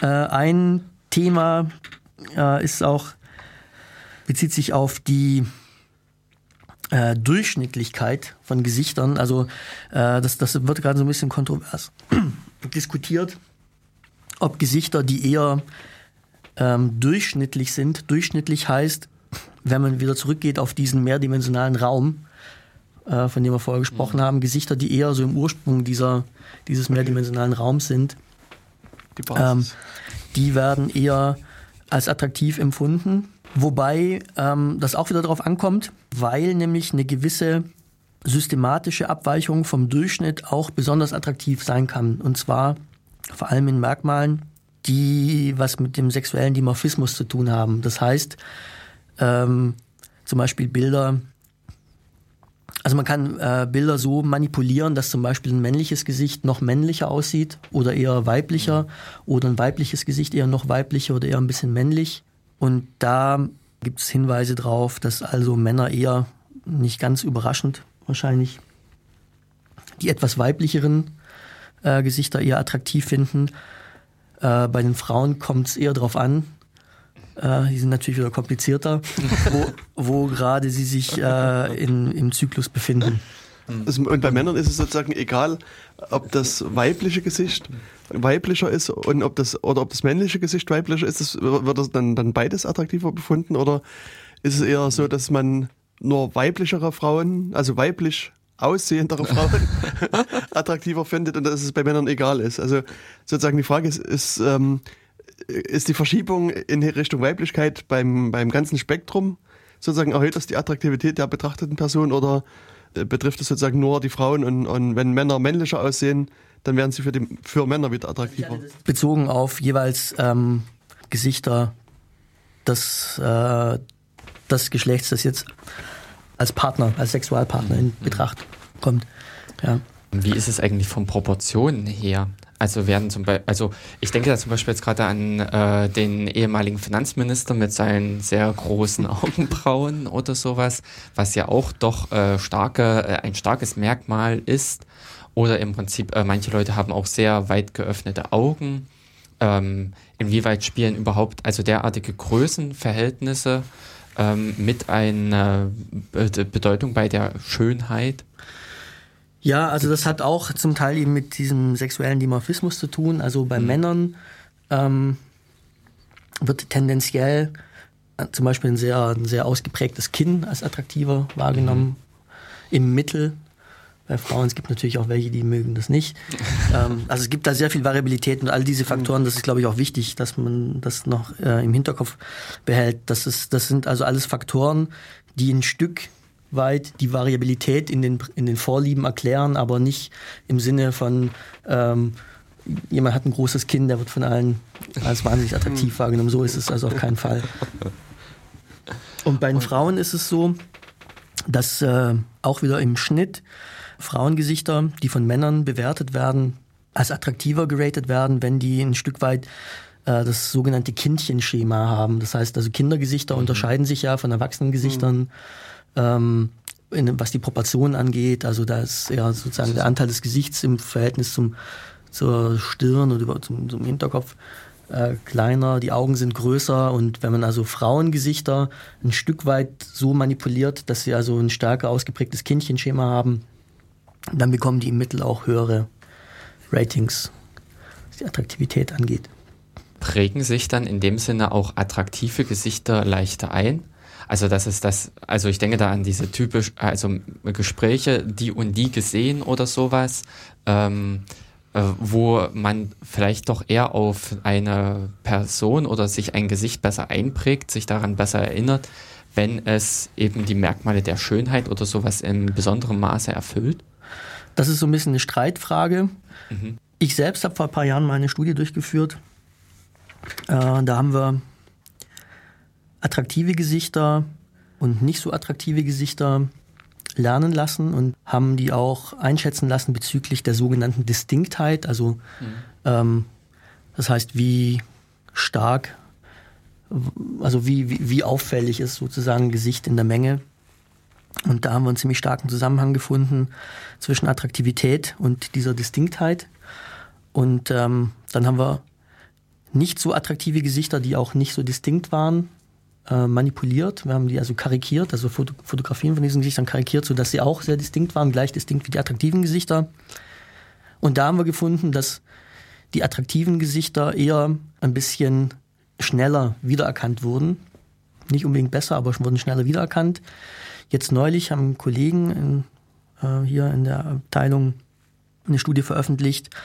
Äh, da haben sie gefunden, dass attraktive Gesichter, wenn man deren Distinktheit, aber wieder mit einem anderen Maß gemessen. Und zwar ähm, wurde da danach gefragt, wie unterschiedlich die sind zu den Gesichtern, die sie sonst so kennen. Also so ein, so ein Devianzmaß. Und haben dann also Gesichter sozusagen gematcht bezüglich dieser Distinktheit, so gemessenen Distinktheit. Und da haben sie gefunden, dass wenn man das konstant hält, äh, dann werden eher die attraktiven Gesichter schlechter erinnert als die nicht so mhm. attraktiven Gesichter. Und ähm, das hat sie ein bisschen überrascht, aber meinten, das könnte möglicherweise damit zu tun haben, dass also diese attraktiven Gesichter äh, irgendwie so eine emotionale Reaktion auslösen, die mit dem Abspeichern interferiert. Aber das können Sie vielleicht dann selber einladen. Dann können Sie Hast du noch andere Fragen bezüglich der Attraktivität, Jörg? Nee, ich fand es jetzt eben genau diesen Übergang gerade gegeben zum, mhm. äh, zu den Problemen äh, mit der Erkennung. Ja, ja. Genau, weil das ähm, eine andere Seite der Betrachtung ist ja sozusagen Krankheiten. Also was mir vorhin so ein bisschen im Kopf rumschwebte, ist das Beispiel von, also so ein relativ bekanntes Beispiel von ähm, Arbeiter, ich weiß gar nicht, was der genau gemacht hat. Also er hat irgendwie, ähm, wenn ich mich richtig erinnere, mit seinem Hammer auf irgendwie eine Mine oder irgendwas geschlagen. Also irgendwas ist explodiert und ihm ist dann ein Stück ins Gehirn eingedrungen und hat auch ein, äh, sein Gehirn zum Teil mit verletzt. Und der hat also überraschenderweise zum einen überlebt und noch recht lange überlebt und hatte auch doch sehr einige Störungen in seiner Persönlichkeit. Ähm, ist da irgendwas bekannt, ob es bei dem auch sozusagen Probleme bei der Gesichtserkennung gegeben hat? Oder kannst du überhaupt so ein Beispiel was, was erzählen? Kennst du das Beispiel? Ja, das ist ein ganz berühmtes Beispiel. Das war ein amerikanischer Arbeiter, der hat beim Bau der Bahnlinie, glaube ich, geholfen und hat mhm. dann da gesprengt und dann ist so ein ja. Metallstab, ja, genau. ging dann durchs Auge und mhm. durch, durchs Frontalhirn. Äh, und da wurden also keine Gehirnstrukturen äh, zerstört, die man unmittelbar zum Überleben braucht. Mhm. Logisch, sonst hätte er ja eben nicht überlebt. Äh, aber vor allem Strukturen, die, die man braucht, um so sein Verhalten zu kontrollieren mhm. und sich adäquat, sozial adäquat zu verhalten. Mir ist nicht bekannt, also ich habe nie gehört, dass der auch ähm, Gesichtererkennungsstörungen gehabt haben soll. Ich würde es auch nicht erwarten, weil eben die Strukturen, die vor allem an der Verarbeitung der Gesichtsidentität beteiligt sind, glaube ich, da nicht verletzt waren. Okay. Ja, es gibt aber andere Fälle von Verletzungen. Ich habe das ganz am Anfang mal erwähnt. Also, also zum Beispiel bilaterale, also beidseitige in beiden Hemisphären Störungen im, im fusiformen Virus. Die können also dazu führen tatsächlich, dass es ziemlich spezifische Defizite bei der Gesichtererkennung gibt. Also wenn man da so stark davon betroffen ist, dann kann es dann tatsächlich sein, dass man enge Familienangehörige nicht mehr erkennt. Okay. Ähm, das ist zum Glück relativ selten. Auch deswegen, weil meistens eben beide Hemisphären betroffen sein müssen. Also wenn jemand irgendwie. Es gab ähm, so im Zeiten des Zweiten Weltkriegs relativ viele und im Ersten Weltkrieg auch Leute, die davon betroffen waren wegen Schussverletzungen. Das Interessante daran ist eben, dass, dass diese äh, Störungen ziemlich spezifisch sein können. Das heißt, jemand, der darunter leidet, kann also unter Umständen wirklich sehr bekannte Personen nicht mehr erkennen am Gesicht, aber sobald er dann die Stimme hört, kann dann eben eine Erkennung stattfinden. Ähm, das, das ist also die sogenannte Prosopagnosie. Mhm. Und wurde zum ersten Mal beschrieben von einem Stuttgarter Neurologen 1947. Es gibt interessanterweise auch quasi das Gegenstück dazu, äh, kann man so sagen. Das ist die sogenannte Capgras Delusion. Und die äußert sich darin, dass also Betroffene zwar Gesichter erkennen, aber ähm, bei manchen Gesichtern überzeugt sind, dass eine Person zwar genauso aussehe wie zum Beispiel die Ehefrau, aber nicht die Frau ist, sondern dass die ausgetauscht wurde mit einer Frau, durch eine Frau, die genauso aussieht. Und das ist erstmal ziemlich bizarr, lässt sich aber trotzdem erklären anhand von, von Modellen, die man mittlerweile, die man mittlerweile kennt und die eben äh, unterscheiden zwischen verschiedenen Komponenten dieser Identitätsverarbeitung. Da zählt eben nicht nur sozusagen die kognitive, kalte Erkennung dazu, mhm. sondern ein bekanntes Gesicht, also vor, also vor allem ein persönlich bekanntes Gesicht, löst auch emotionale Reaktionen aus. Das heißt, es muss also irgendwie, und diese Reaktion ähm, wird nicht genau in dem Gehirnareal sozusagen vermittelt, indem auch das Gesicht an sich erkannt wird. Das heißt, die müssen also irgendwie verbunden sein. Das Gesicht muss erstmal erkannt werden und dann muss die Information in ein Areal gelangen, das dann sozusagen die emotionale Tönung macht. Und mittlerweile gibt es ganz gute Evidenz dafür, dass das genau das Problem ist. Das heißt, wenn man normalen Versuchspersonen äh, Bilder zeigt von Gesichtern, dann ändert sich die Hautleitfähigkeit, besonders dann ziemlich stark, wenn da Gesichter drunter sind von Leuten, die man persönlich kennt. Bei Betroffenen von Capgras Delusion ist das nicht der Fall. Die können zwar das Gesicht erkennen, aber die diese emotionale Reaktion bleibt aus. Ähm, möglicherweise, weil die Verbindung zwischen diesen Arealen äh, zerstört ist, aus welchen Gründen auch immer. Äh, und quasi eine, das muss offensichtlich so eine seltsam, so ein seltsames Gefühl sein, wenn das Gesicht bekannt ist, aber eben diese emotionale Tönung ausbleibt, dass dann die Betroffenen sich das nur so erklären können, dass es eben dann doch eine andere Person ist. Und äh, also mir fielen da gerade auch Alterskrankheiten ein, sowas wie eben äh, Demenz oder äh, Alzheimer, die ja in dem Sinne auch zu diesem Problem führen, dass, äh, an, äh, dass Leute ihre Angehörigen nicht mehr erkennen können. Also auch da, aber eben auch an der Sprache und ähnliches. Also andere Sachen leiten ja dann auch mit darunter.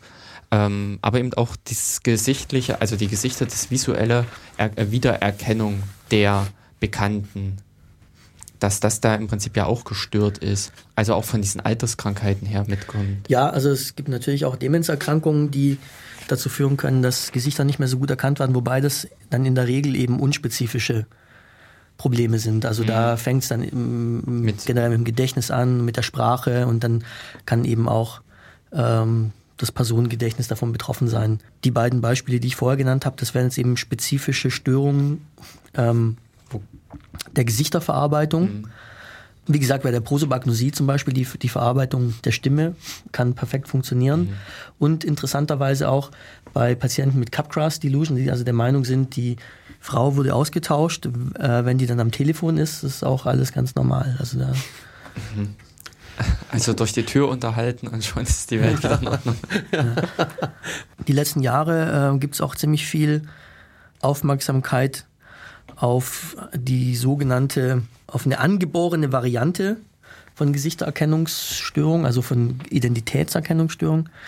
Das wird auch gerade sehr, ja, ziemlich kontrovers diskutiert, ob es das tatsächlich als, ob das eine abgegrenzte angeborene Störung ist oder ob äh, es halt einfach Leute gibt, die nicht so gut Gesichter erkennen können, die quasi zur selben Verteilung gehören, äh, aber im Prinzip nichts anderes machen als die anderen. Da gibt es momentan viel Forschung dazu, unter anderem auch von uns. Und falls jemand sich für das Thema interessiert, darf ich ein bisschen Werbung machen hier? Gerne. Ja. Äh, also ähm, wir suchen also auch Leute, die der Meinung sind, sie können also sehr, sehr schlecht Gesichter erkennen. Die sind für uns sehr interessant. Ähm, wir sind zum Beispiel gerade ähm, daran, ein Trainingsprogramm zu evaluieren. Also eine Frage ist, ob man diese Fähigkeiten verbessern kann. Das ist natürlich von ziemlicher auch klinischer Relevanz. Zum einen für die Entwicklung von, von Reha-Programmen bei Leuten, die zum Beispiel aufgrund einer Hirnschädigung unter Gesichterkennungsstörung leiden, aber auch Leute, die, die so schlechte Gesichterkenner sind, dass sie im Alltag, oh, also ohne dass sie an irgendeine, irgendeine äh, neurologische Störung hätten, dass sie im Alltag darunter leiden. Da weiß man also noch sehr wenig drüber, ob man das verbessern kann. Da äh, forschen wir gerade dran. Dann auch Leute, die im Gegenteil der Meinung sind, dass sie extrem gut Gesichter erkennen können. Die gibt's also auch. Die sind in der Literatur bekannt als sogenannte Super Recognizers. Okay. Das, das wäre so das andere Extrem. Das sind Leute, die so ein gutes Gesichtergedächtnis haben, dass sie ähm, da meistens gar nicht so drüber reden, weil sie die Erfahrung gemacht haben, dass sie da fälschlicherweise als Stalker zum Beispiel äh, äh, äh, betrachtet wurden. Also Leute, die die können dann sowas sagen, ah, wir sind doch vor drei Jahren mal zusammen an der roten Ampel gestanden. Aha. Und das einfach sich daran erinnern können. Ich wollte gerade sagen, entscheidend wäre, glaube ich, noch, wie, wie kann man Kontakt aufnehmen? Ja, und also zum einen, wie kann man Kontakt aufnehmen? Zum anderen, wen, wen sprecht an? Sind es nur Studenten, die ihr da befragen wollt oder die gesamte Bevölkerung? Die gesamte Bevölkerung, ja. Okay. Also, hm. Sehr gerne keine Studenten. Nicht, weil wir was gegen Studenten hätten, sondern weil wir an die natürlich leichter rankommen hm. als an die anderen. Okay. äh, ja, und wie kann man sich dann äh, Kontakt aufnehmen? Kontakt aufnehmen? Ähm, da kann man eine E-Mail schreiben. Mhm. Das, ähm, soll ich einfach die E-Mail-Adresse sagen? Oder, oder gibt es vielleicht eine Webseite? Es gibt eine Webseite ähm, der Uni Jena, das ist das Institut für Psychologie. Okay. Und da die Abteilung Allgemeine 1, die Abteilung der Lehrstuhlinhaber ist der Professor Schweinberger und da kann man im Prinzip an alle in dieser Abteilung, aber bevorzugt an mich, Jürgen Kaufmann, eine Mail schicken. Man kann sich da melden, wenn man Lust hat, da teilzunehmen an Experimenten. Okay, also mhm. wer das da draußen gehört hat und, äh, und die Zeit dazu hat, beziehungsweise eben auch äh, glaubt, als äh, Proband hier geeignet zu sein, der sollte sich im Prinzip an der Stelle mit melden. Genau, also wer sehr gut oder sehr schlecht Gesichter erkennen wollte, das wollte ich eigentlich sagen. Ja. Genau, und wenn man sich da meldet, heißt das natürlich auch nicht, dass man dann gleich mitmachen muss. Man kann sich auch erstmal melden, um noch vielleicht mehr zu erfahren, mhm. wenn man möchte. Kriegt man Prämien, Schokolade oder äh, Freigutscheine in, keine ja. Ahnung, Schoki? Man, man, man, man kriegt äh, eine, eine, finanzielle Entschädigung. Okay. Die und jetzt nicht so extrem hoch ist, aber mhm bisschen bekommt man ja. Wie laufen in der Regel so bei Ihnen die Experimente ab? Also ist es so, dass, was weiß ich, alle in die Röhre und äh, Gehirnaktivitäten messen? Oder äh, ich fand es ja gerade auch hochinteressant, dass mir diese Hautleitfähigkeit, dass ich in dem Sinne äh, die, ähm, naja, Wahrnehmung äh, anhand der Hautleitfähigkeit schon mit erkennen lässt. Ähm, mhm. Was in so alles so die oder wie, was wären so Standardexperimente, die durchgeführt werden? Also jetzt ähm, bei mir, was mich persönlich betrifft, mhm. da sind äh, die meisten Experimente Experimente, bei denen die Versuchspersonen vorm Computer sitzen mhm. und ähm, Gesichter gezeigt bekommen, die sie dann meistens lernen sollen mhm. ähm, oder ansonsten jen, äh, bezüglich verschiedener Kriterien bewerten sollen äh, und danach wiedererkennen sollen.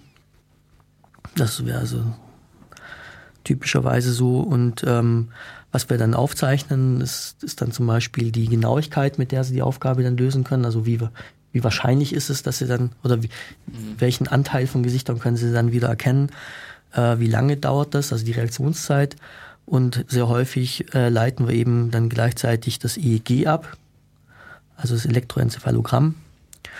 Das ähm, ist also ein, das misst die, ja, die, äh, die neuronale Aktivität. Ja.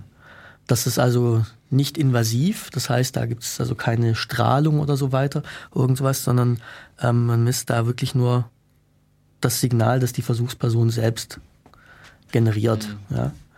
Ähm, dann ähm, Gelegentlich ähm, nutze ich auch MEG, das ist also ein ähnliches Prinzip, nur misst man da nicht direkt die, die elektrische Aktivität der Neuronen, sondern die daraus resultierenden Magnetfelder. Ja, zum Teil machen wir auch reine Verhaltensexperimente. Wir gucken uns Blickbewegungen an. Also, Gibt es ja nie also, so ein Eye-Tracking? Ja, okay. Mhm. Das ist also, äh, haben wir zur Verfügung. Ähm, ja, also wir benutzen sehr unterschiedliche Stimuli, die wir auch ähm, zum Teil dann eben verändert haben. Also wir gucken uns zum Beispiel an, welchen Effekt es hat, wenn man die eben die Distinktheit der Gesichter erhöht oder verringert. Also man kann jetzt äh, mit bestimmten Computerprogrammen kann man äh, Merkmale eines Gesichts, die das Gesicht vom Durchschnitt unterscheidet, jetzt nochmal besonders verstärken, quasi karikieren, aber nicht so frei Schnauze, wie das jetzt ein Künstler machen würde, sondern ziemlich objektiv. Da wird, wird also einfach ein, ein Originalgesicht verglichen mit einem Durchschnittsgesicht, das hergestellt wurde durch Mittelung über sehr viele individuelle Gesichter. Und dann werden da Referenzpunkte ähm, äh, gesetzt und man kann dann quasi die Unterschiede vermessen und dann entweder übertreiben oder man kann das individuelle Gesicht in Richtung des Durchschnitts morphen, mhm. so dass es eben weniger distinkt wird. Und das hat eben auch Konsequenzen äh, bezüglich des Lernens und, und der Wiedererkennung. Nur mal so die informatische Frage jetzt an der Stelle. Ähm, wer hat die Gesichter in diesen Bildern erkannt? Also äh, um ein Gesicht verfremden zu können, muss ich ja erstmal in dem Bild wissen, wo steckt das Gesicht. Selbst wenn nee, nee, das, ist ja, das, also die Gesichter, das sind ähm, zum Beispiel Porträts. Hm. Ja, also Genau, das heißt, man hat an, an, an zwei, das sind also technisch jetzt zwei Dateien. Ja? Mhm. In der einen Datei ist eben dieses durchschnittliche Gesicht drin gespeichert, in der anderen Datei eine Fotografie, eine ganz normale Fotografie. Mhm. Äh, und da werden dann diese Referenzpunkte drauf gesetzt und dann können diese Bilder manipuliert werden. Also da muss man jetzt nicht erstmal das Gesicht finden oder so. Das ist schon ganz offensichtlich, dass das ein Gesicht ist. Naja gut, aber für den Computer eben nicht. Also das Problem ist ja der Computer, äh, also oder so habe ich es ja jetzt verstanden, dass das automatisiert verändert wird. Oder ist ja, es so, aber die Punkte muss man leider von Hand setzen. Ah, okay. genau das. Äh, ja. Also ich hatte nämlich jetzt gerade den Gedanken, dass äh, diese Bilder ähm, in dem Sinne automatisiert dann, dass ich nur sage, hier. Wenn man, nee, das, also wenn man ah. erstmal, wenn man die Punkte bzw. ein, ein Gitter von Hand drüber gelegt hat. Das ah. muss man natürlich sehr genau machen, sonst stimmen die Ergebnisse nicht. Mhm. Dann kann man eben dem Programm sagen, jetzt übertreibe mal alles um 10%, 20%. Ja, mhm. Dann aber erstmal anpassen muss man es von Hand. Aber in dem Sinne, die Gesichtserkennung muss immer noch der Mensch vornehmen. Mhm. Ah. Wo, wo setzt man die Referenzpunkte? Gibt es also meinetwegen hier ja. Wangenknochen und Augen und oder äh, also wo werden die gesetzt und wie viele werden gesetzt? Das kommt ein bisschen darauf an, was man genau machen möchte. Das, das Ergebnis wird umso besser, wenn die oberflächlichen Merkmale des Gesichts gleich sind. Das heißt, wenn also beide Gesichter richtig frontal ausgerichtet sind, mhm. nicht nach oben, nicht nach unten gucken und so weiter, dann ist es relativ eindeutig, wo die Punkte zu setzen sind, beziehungsweise die Linien, also zum Beispiel um den Mund, um das Äußere der Lippen, mhm. das Innere der Lippen, die Nasenspitze links und rechts von der Nase, um die Augen rum, Augenbrauen und so weiter. Ja. So ein biometrisches Passfoto. So ungefähr. Nee, äh, genau, das fand ich eigentlich gerade, äh, was ist so aus äh, psychologischer Sicht äh, von äh, derartigen Techniken der Informatiker zu halten? Also äh, das, was dir halt, äh, dieses biometrische Foto ist ja, denke ich mal, äh, oder ist ja einfach darauf ausgelegt, um es maschinell verarbeiten zu können. Mhm. Aber ähm, das, was viele einfach gesagt haben, sie kommen durchschnittlich vom Fotografen heutzutage wieder. Also das Passfoto oder sowas, die wurden ja eben sehr vereinheitlicht. Inwieweit ist das dann überhaupt noch förderlich eben für eine Erkennung, Wiedererkennung von Leuten oder eben auch eine ja, in dem Sinne diese Identität der Person auf, in einem solchen Merkmal zu fassen. Was jetzt die Erkennung durch einen menschlichen Betrachter angeht, ist mhm. es eigentlich nicht optimal, so ein mhm. ganz standardisiertes Bild mhm. zu verwenden. Das ist eben deswegen notwendig, weil die automatische Gesichterkennungssoftware noch nicht richtig funktioniert und sich eben sehr leicht durch so ähm, mhm. leichte Abwandlungen täuschen lässt. Auch. Ähm, das ist eben der Grund, warum das so vereinheitlicht sein muss. Die Gesichtererkennungssoftware, die hat im Prinzip das gleiche Problem, das wir eben auch mit unbekannten Gesichtern haben. Ja. Das heißt, bei, bei geringen Abweichungen zwischen zwei Exemplaren wird es schwierig. Wenn man das, äh, das Passbild sozusagen verbessern wollte, mhm. wäre es vielleicht sinnvoll, da so eine Art Hologramm drauf zu drucken, anstatt eines einfachen Passbildes. Also wenn ich den Ausweis ein bisschen drehe, dass auch sozusagen dass, dass, dass der Kopf ein bisschen äh, gedreht wird. Also wenn das so ein Hologramm wäre, wie äh, das, das dann so in grün und blau schimmert und man nur die Form sehen würde, mhm. das wäre nicht besonders sinnvoll, weil die Textur und die Pigmentierung wichtige Informationsquellen sind. Die gingen ja dann okay. verloren. Ja. Das heißt, dass, ähm, die sind auch so wichtig, dass das jetzt nicht ausgeglichen würde durch die Möglichkeit, das von verschiedenen Blickwinkeln mhm. zu sehen. Ähm, also Gesichter, bei denen man diese Oberflächeninformation, also diese Pigmentierung weggenommen hat, äh, also kann man sich quasi vorstellen wie so Statuen ja. aus Metall, die also keine Farbinformation haben. Äh, die sind also sehr, sehr schlecht zu erkennen selbst dann, ähm, wenn das 3D-Modell eigentlich sehr exakt ist. Ja, weil, weil das Gesichterkennungssystem eben auch die Informationen verwendet, die nicht jetzt direkt mit der Form zu tun haben. Also so ein Hologramm wäre keine besonders gute Idee. Ähm, möglicherweise wäre es ähm, eine Verbesserung, wenn das Foto im Pass kein Foto wäre, äh, kein Einzelfoto, sondern ein Durchschnitt hergestellt aus 60 Fotos der entsprechenden Person. Mhm. Ja, weil dann, dann würden eben die Anteile, ähm, die nichts mit der Person zu tun haben, die, die mitteln sich dann quasi weg und die Person kommt ein bisschen deutlicher raus. Also wirklich eine Mittelung der Bilder oder eine Sequenz? Eine Mittelung. Mittelung, richtig. Mhm. Also es wäre in dem Sinne auch noch denkbar, dass jemand zum Fotograf geht, muss sich dann mal ein bisschen drehen und mit dem Kopf wackeln und daraus wird dann eben genau dieses Mittel bestimmt. Ja, oder Das- er müsste also Bilder von zu Hause mitbringen, vielleicht der Oh. letzten fünf Jahre.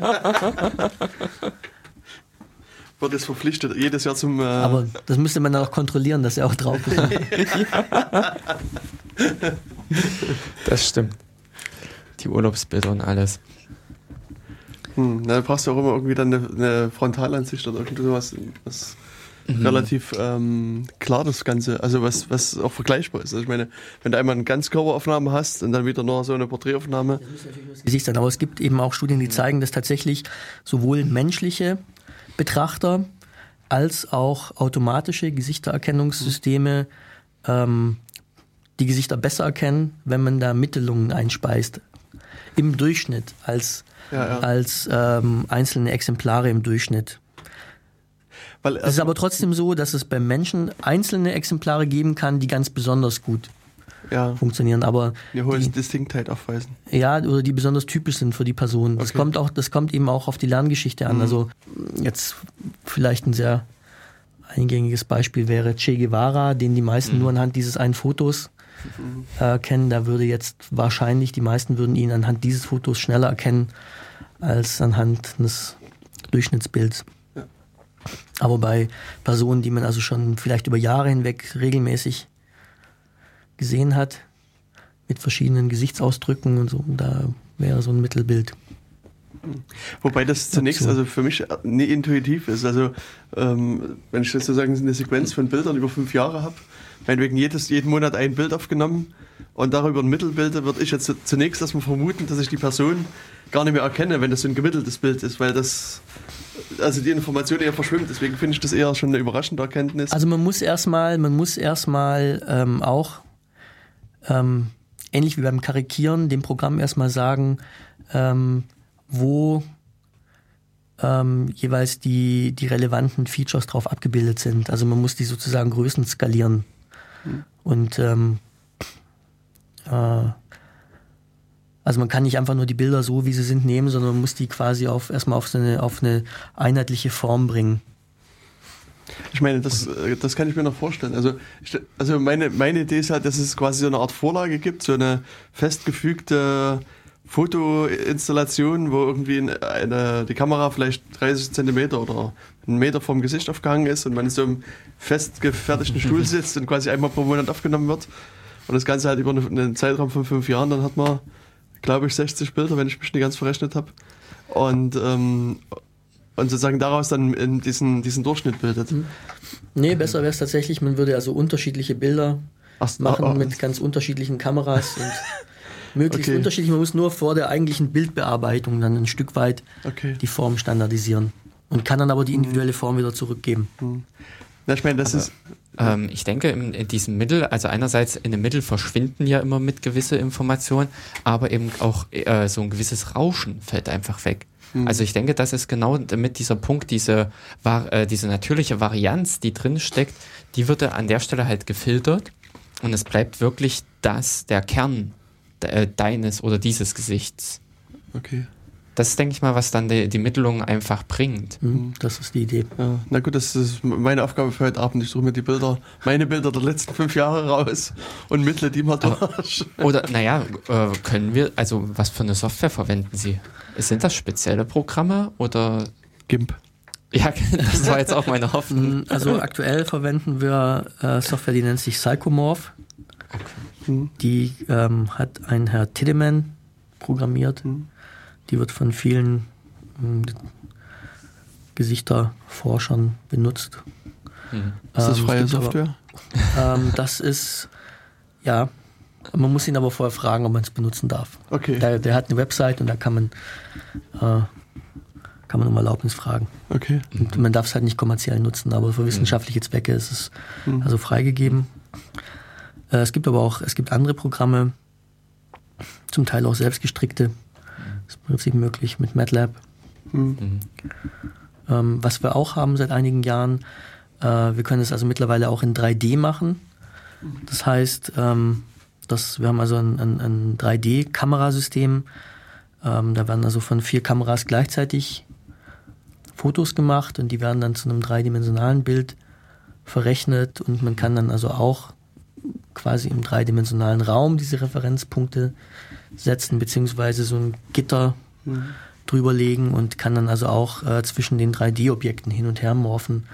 Und äh, das kann man also auch dann getrennt machen, zum Beispiel für die Form und für die Oberflächeninformation. Also man kann dann zum Beispiel ähm, die Form nehmen oder die Form eines Gesichts beibehalten und die Pigmentierung des anderen Gesichts drüberlegen. Ja, also wenn wir mal so ein bisschen noch weg vom Kopf bis hin auf den ganzen Körper gehen, ähm, was ich mich frage, also wenn wir nicht sozusagen mehr Informationen haben, also wenn ich die Person noch als, als kompletten Mensch statisch sehe oder vielleicht sogar sehe, wie sie sich bewegt, ähm, erhöht das äh, dann wieder äh, die Erkennungsleistung der, der Person? Also mehr Merkmale, bringt das mir eine bessere Erkennungsleistung? Oder kann ich da auch wieder äh, äh, sozusagen unbekannte Leute äh, schlechter erkennen als, als bekannte Leute? Also, wenn man die Person kennt wieder, dann ist die Erkennung anhand des Gesichts normalerweise so gut, dass die zusätzliche Information jetzt anhand des Gangbilds eigentlich nichts bringt. Da ist man schon so gut, dass es einfach keinen zusätzlichen Effekt hat. Da gibt es zum Beispiel Studien, da wurde untersucht, wie gut Kollegen äh, ähm, an einem Institut ihre Kollegen anhand von so CCTV-Aufnahmen erkennen konnten. Dann hat man also geguckt, was trägt dazu bei. Mal wurde die ganze Person gezeigt, äh, anhand von Fotos, mal anhand von Videosequenzen, mal wurde das Gesicht abgedeckt, mal wurde der Körper abgedeckt und so weiter. Und ähm, da kurz zusammengefasst kam da raus, dass wenn man die Person persönlich kennt, dann reicht also auch, und man sieht das Gesicht, dann kann das Gesicht, also dann kann diese Videosequenz von ganz schlechter Qualität sein und man ist nahezu perfekt. Wenn man nur das Gesicht sieht, äh, der restliche Körper muss nicht sichtbar sein. Man kann die Person auch, äh, wenn man das Gesicht nicht sieht, dann kann man also die Bewegungsinformationen, das Gangbild und so weiter nutzen. Ähm, ist aber bei Weiben nicht so treffsicher wie beim Gesicht. Ähm, und wenn man die Person nicht kennt und dann anhand zum Beispiel von gleichzeitig vorgelegten Fotos vergleichen soll, ist es der oder ist es nicht, dann ist man also erstaunlich schlecht, selbst dann, wenn dieser CCTV, wenn diese CCTV-Sequenz von sehr guter Qualität ist und hochauflösend. Okay. Also deckt sich das auch so ungefähr mit den Ergebnissen bei der reinen Gesichtserkennung, Mhm. kann man, kann Ja. man so sagen. Okay, also das wäre jetzt so meine Vermutung gewesen, dass man mit diesem Mehr an Wissen, mehr an erkennt Merkmalen sozusagen da auch jemanden besser erkennt, aber ähm, also wenn man sich sozusagen ver verstecken will in der breiten Masse, reicht es offensichtlich irgendwie, sich einen Schnurrbart anzukleben und dann ist man, sieht man ganz anders aus als vorher. Zu, zumindest solange keine bekannten Leute da Ja. oder meine keine Bekannten da. Wie ist es eigentlich mit Gesichts- äh, oder eben äh, Gesichtsidentifizierung in der Masse? Also ich habe im Prinzip ein Bild von, äh, äh, von einer Gruppe ähm, und möchte äh, und die Frage ist einfach, wie gut funktioniert es dann im Prinzip, eine gezielt eine Person wiederzuerkennen? Also eben, was weiß ich, eben das Klassenfoto oder äh, von dem Aus äh, Firmenausflug oder sowas, den, was weiß ich, ähm, äh, Kollegen oder sowas wiederzufinden. Ähm, selbst wenn er im Prinzip da vielleicht äh, schön gebräunt war oder ähnliches. Dieses ich sag mal, dieses Stör, der störende Einfluss der Rundumgesichter. Der ist ziemlich groß. Aha. Ähm, das, es kommt natürlich auch wieder auf die Gesichter drauf an, ja. Also wenn jetzt der eine, äh, den sie suchen, braun gebrannt ist, weil er vier Wochen im Urlaub war und alle anderen sind blass, dann ist es natürlich, dann hat man einen Pop-out-Effekt. Das heißt, den sieht man natürlich sofort, aber nicht, weil man ihn jetzt erstmal gleich erkannt hätte, sondern weil er sich einfach aufgrund oberflächlicher Merkmale von den anderen unterscheidet.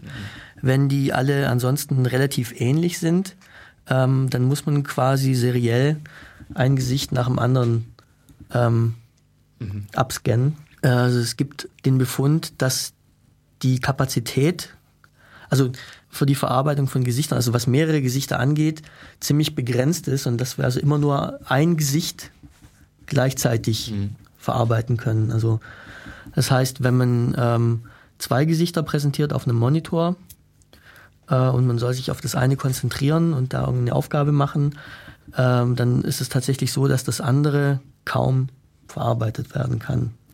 Und das, das ist auch was, was bei Gesichtern stärker ausgeprägt zu sein scheint als bei anderen Stimuli. Okay. Ist, da gibt es also so ein Kapazitätslimit. Das erinnert mich an dieses äh, schöne Beispiel, ich glaube, da hatten wir im Vorfeld schon mal irgendwie drüber gesprochen, wo es so äh, auch Experimente gibt, dass man sich auf dem, also in dem Fall auf, auf irgendwie die Anzahl der Leute da in dem Bild konzentrieren soll, die irgendwelche Übungen vollführen und durch das Bild tanzt irgendwie ein Affe und den, den sieht, sehen aber die Probanden gar nicht. Was? Also ich meine, kannst du vielleicht besser das erklären? Weißt du, was ich meine? Ja, das, das ist eben ein Experiment ziemlich äh, spektakuläres zur, zur selektiven Aufmerksamkeit. Also Probanden bekommen zum Beispiel die Aufgabe, zwei Basketballteams zu beobachten äh, mit den grünen, mit den blauen Shirts. Mhm. Und die werfen sich also einen Ball hin und her und werfen auf den Korb. Und die Aufgabe der Probanden ist, zu, mitzuzählen, wie häufig der Ball von der einen zur anderen Mannschaft wechselt. Mhm. Ja?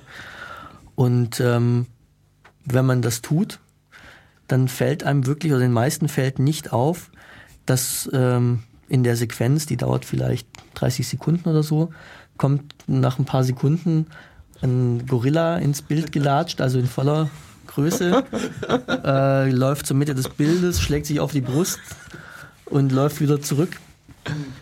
Und okay. wenn man also dann die Versuchspersonen damit konfrontiert, ob sie den Gorilla gesehen hätten, dann ist es immer großes Erstaunen. und wenn man es dann nochmal zeigt, ist es also Aha. Können Denn, es kaum fassen, wie man das nicht sehen konnte. Ja, ja. Das widerspricht jetzt gerade den Flitzern äh, auf den englischen Fußballplätzen, dass äh, die ja dann eigentlich auch nicht mehr wahrgenommen werden, wenn sich wirklich alle ordentlich auf das Spiel konzentrieren. Ja gut, aber die das flitzen ja meistens vor dem Pause. Spiel oder nach dem Spiel. Also und es ist ja auch wieder so ein weiterer Effekt, dass ähm, so, die bewegende Objekte immer, also du fokussierst dich darauf. Also das wenn ja, ich, ich weiß nicht, ob du das bestätigen kannst als Psychologe, aber zumindest ist das mein Eindruck, wenn, wenn du irgendwas, also wenn sich irgendwas bewegt, dann guckst mhm. du da drauf. Und, und da die ja flitzen, ja, dann das ist machen sie auf sich aufmerksam. Mhm. Mhm. Genau, also ähm, ich weiß nicht, ob du jetzt noch eine, eine mhm. Frage hast, weil wir sind schon wieder relativ weit fortgeschritten mit der Zeit. Das ist drei Minuten vor um. Ähm, also ich würde einfach die Gelegenheit nochmal nutzen, mich sehr zu bedanken bei dem Jürgen Kaufmann, der uns hier sehr viel und intensiv ja. zur Gesichtserkennung erzählt hat. Ich denke, das war für uns interessant und auch für, mhm. hoffentlich für die Hörer. Ähm, wie immer werde ich die Sendung mhm. nachbearbeiten und dann auf äh, datenkanal.org äh, zur Verfügung stellen. Dann können sich auch das alle nochmal anhören und sich nochmal ihre Gedanken dazu machen. Ansonsten, äh, ja, danke ich für das Gespräch. Wünsche ja, allen noch einen schönen Tag. Und äh, zum Abschluss gibt es noch ein bisschen Musik. Ich brauche ein Lied, I Need a Song, von der Gruppe Al Torado. Auf Wiedersehen. Ja, tschüss. Tschüss.